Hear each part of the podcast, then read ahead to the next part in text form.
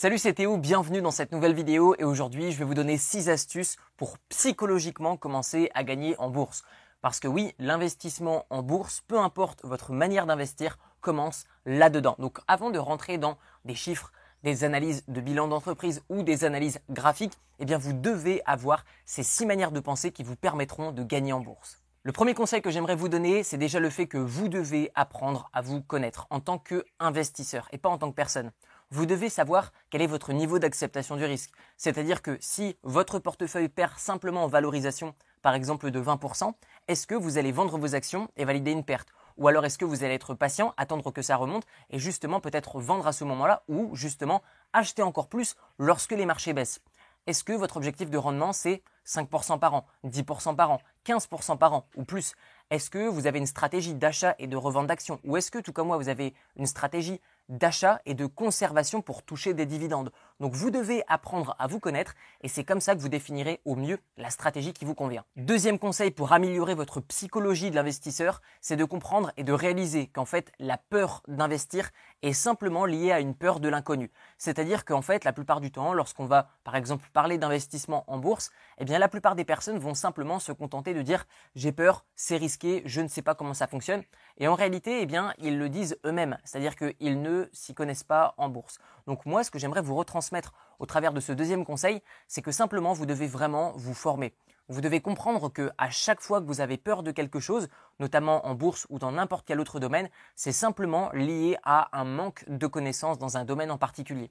Par exemple, si vous ne savez pas ce que c'est que par exemple un take profit, un stop loss, eh bien la plupart du temps, vous avez peur d'investir en bourse parce que vous vous dites OK, mais je vais perdre tout mon argent. Si par exemple, vous ne savez pas analyser des bilans d'entreprise et que je vous présente une entreprise et je vous dis ben, est-ce que vous investissez dessus ou pas?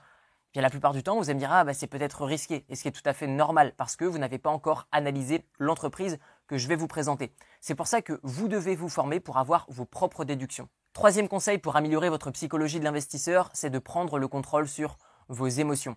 Beaucoup de personnes sont beaucoup trop émotionnelles et lorsqu'elles arrivent sur les marchés financiers, eh bien en fait elles vont investir une partie trop importante de leur capital. Que va-t-il se passer? Eh bien naturellement, lorsqu'on voit des économies sur lesquelles on compte qui vont potentiellement perdre simplement en valorisation, cela ne veut pas dire qu'on perd de l'argent, cela veut simplement dire que si on vendait à un instant T, on perdrait de l'argent. Mais je vous invite tout simplement à vous projeter. Admettons que vous êtes propriétaire de votre résidence principale. Vous avez acheté une maison qui vaut par exemple 300 000 euros. Et du coup, le marché immobilier, par exemple, perd de la valeur. Admettons que votre maison vaut par exemple 200 000 euros. Est-ce que cela veut dire que vous devez vendre votre maison maintenant? Absolument pas. Donc en fait, les actions, vous devez le voir comme un bien immobilier. Vous devez le conserver longtemps. Je crois que c'était Warren Buffett qui disait que si vous ne vous voyez pas conserver une action au moins 10 ans, eh bien ne vous imaginez même pas l'acheter et la conserver pendant quelques minutes. Donc ce qui est bien le signe que vous devez avoir une vision long terme et vous ne devez pas être émotionnel mais plutôt proche d'une stratégie. Comment est-ce que l'on fait? C'est très simple, c'est en investissant de l'argent sur lequel on ne compte pas à moyen et à long terme.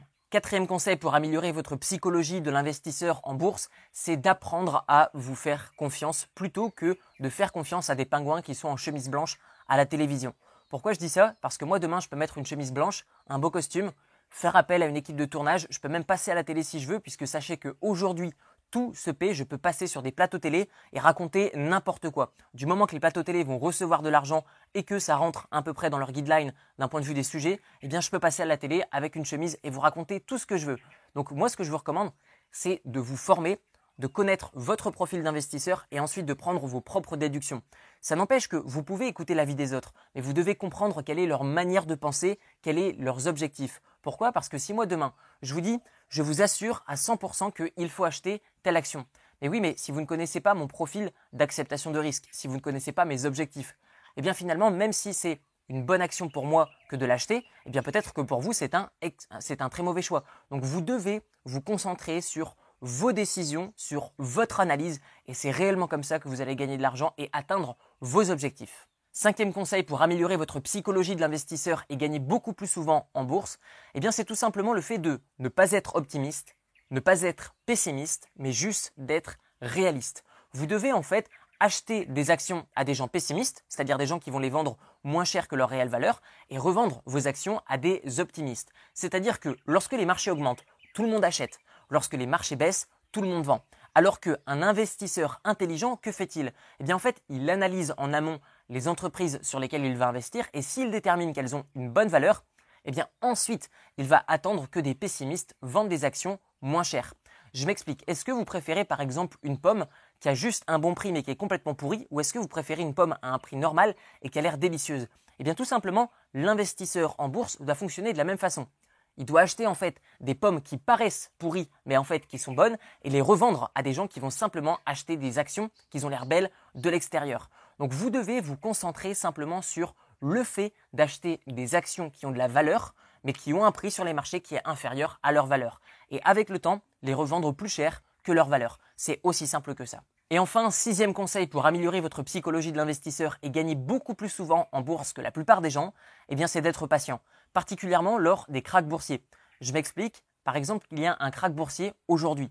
Eh bien que va-t-il se passer?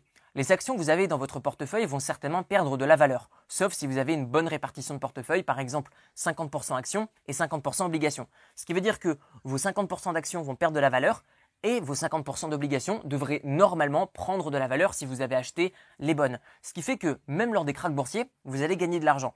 Sauf que la plupart des investisseurs, que vont-ils faire? Ils vont vendre leurs actions à perte et ils vont acheter des obligations trop chères vu que le prix aura déjà basculé.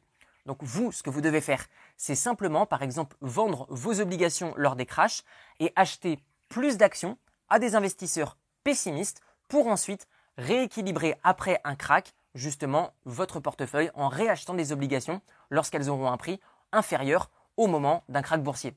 Donc d'une manière générale, l'investissement en bourse réussit aux personnes qui sont patientes. J'aime bien dire que les personnes impatientes payent les personnes patientes. À votre tour, dites-moi dans les commentaires de cette vidéo quel est pour vous le meilleur conseil pour améliorer sa psychologie de l'investisseur et vous retrouverez dans la description de cette vidéo une série de 4 vidéos de formation 100% gratuites pour apprendre à investir dans des actions qui vont vous payer des dividendes. Tout ça, c'est dans la description de la vidéo. Merci pour votre attention et je vous dis à très bientôt. Ciao ciao